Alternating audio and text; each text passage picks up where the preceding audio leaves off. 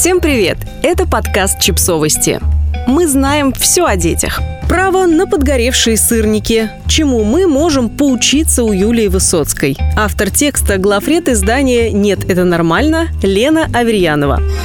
Не знаю, видели ли вы, но в соцсетях Высоцкая переживает новый виток славы, превращаясь из героини домохозяек в настоящий мем. Пользователи на перебой обсуждают кулинарные провалы Юлии. Подгоревшие сырники, жженые шашлыки, спаленные дотла томаты, неудавшиеся пироги. Зрители, заново открывшие для себя программу Высоцкой, упражняются в остроумии, называя кулинарные навыки ведущей мощным пранком и ссылаясь на какую-то магию, которая не позволяла им увидеть результаты ее трудов в истинном свете все эти годы. Но знаете, что я думаю? Все эти годы никто не обращал внимания на сожженные гренки и разваливающиеся оладушки Юлии, потому что они вообще-то нормальны. Ну, кто из нас никогда не ложал с пирогом?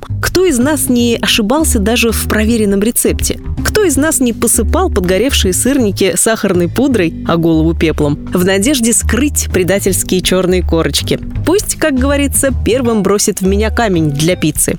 Конечно, каждый, кто хоть раз готовил дома или на пикнике, ложал и проваливал миссию. Так почему же все вокруг прозрели и усмотрели в деяниях Юлии Высоцкой? Справедливости ради нужно отметить, что ироничной критике в основном подвергаются ее рецепты 10-15-летней давности, признаки кулинарной несостоятельности. Мне кажется, тут, что называется, все сошлось. Во-первых, 15 лет назад рядовые зрители были людьми неискушенными. Откуда им было знать, как правильно вялить томаты в бальзамическом уксусе, обжаривать шалфей в сливочном сливочном масле и посыпать рукколу стружкой пекарина. Юлия Высоцкая была для зрителей окном в неизведанный мир, в котором крок-месье на завтрак было чем-то естественным, а огромная форель, запеченная целиком в духовке, нормой жизни. Смотреть на то, что она вытворяет со всеми этими продуктами, было все равно, что листать заграничный каталог с диковинными товарами, что-то на богатом.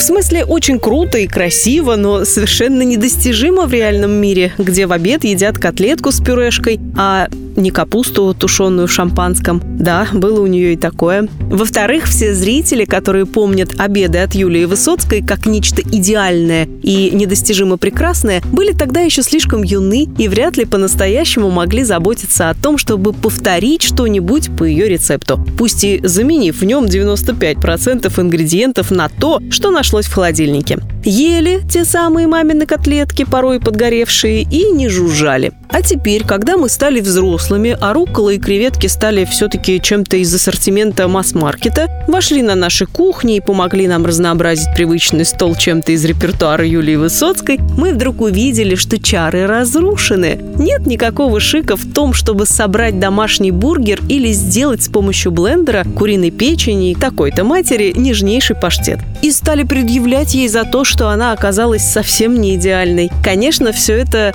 метаирония, без которой в нашем мире теперь не выжить. Но все-таки, если добавить к ней щепотку реализма, то мы получим с вами вполне знакомую картину. Вот женщина что-то делает, а общество ее осуждает. Потому что в их глазах она недостаточно хороша, не дотягивает до высоких стандартов великолепия. И к этому осуждению с радостью присоединяются и другие женщины, чтобы, не дай бог, никто не прознал, что они тоже, бывает, ошибаются. Но правда в том, что Юлия Высоцкая, она как образ Гая Фокса в фильме «В значит Вендетта». Вроде и сама по себе, а вроде бы и в каждом из нас. Он – это мы все, говорит в конце фильма героиня Натали Портман. Так вот, Юлия Высоцкая – это мы все. Не идеальные, но любящие свое дело, ошибающиеся, но умеющие себя похвалить, старающиеся и не всегда хорошо справляющиеся. А ее эти горящие шашлыки, ну, это же идеальная метафора современного родительства. Все в огне, и ты в огне. Но ничего, у тебя все под контролем. Если ты говоришь, что это красиво, значит так тому и быть.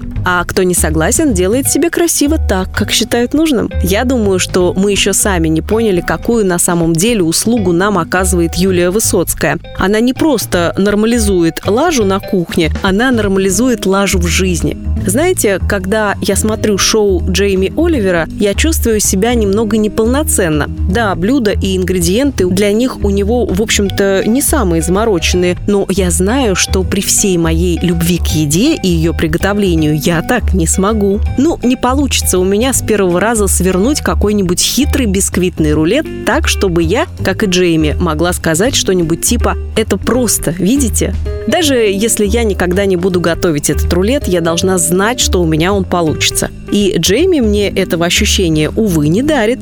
А вот Юля, в руках которой даже самые простые вещи порой превращаются в небольшую гастрокатастрофу, дарит. И если я решусь на этот чертов рулет, то только под ее руководством. Потому что когда он у меня не получится, я смело могу сказать себе, ничего, это же домашнее блюдо. Я и не стремилась сделать так, как в кондитерской. И мне будет от этого легко и приятно. А разве этого мало? Я вижу, как женщина готовит еду, как обычный человек. Ну да, у нее, очевидно, больше ресурсов и возможностей для того, чтобы выбрать ингредиенты, их стоимость и уровень качества, но прикол в том, что пирог у нас может подгореть одинаково. Точно так же и в родительстве, когда мы узнаем об опыте других, нам хочется знать, что они не настолько ослепительны, как кажутся со стороны что и у них дети могут плохо спать, капризничать и хотеть идти гулять в валенках в плюс 20. Но делает ли нас всех это плохими родителями? Конечно же нет. Ведь мы знаем, что мы заботимся о своих детях и любим их. И хотим, чтобы они были счастливы с нами. Любовь – вот что главное. А подгоревшие сырники – это мелочи жизни. И мы. Подписывайтесь на подкаст, ставьте лайки и оставляйте комментарии. Ссылки на источники в описании к подкасту. До встречи!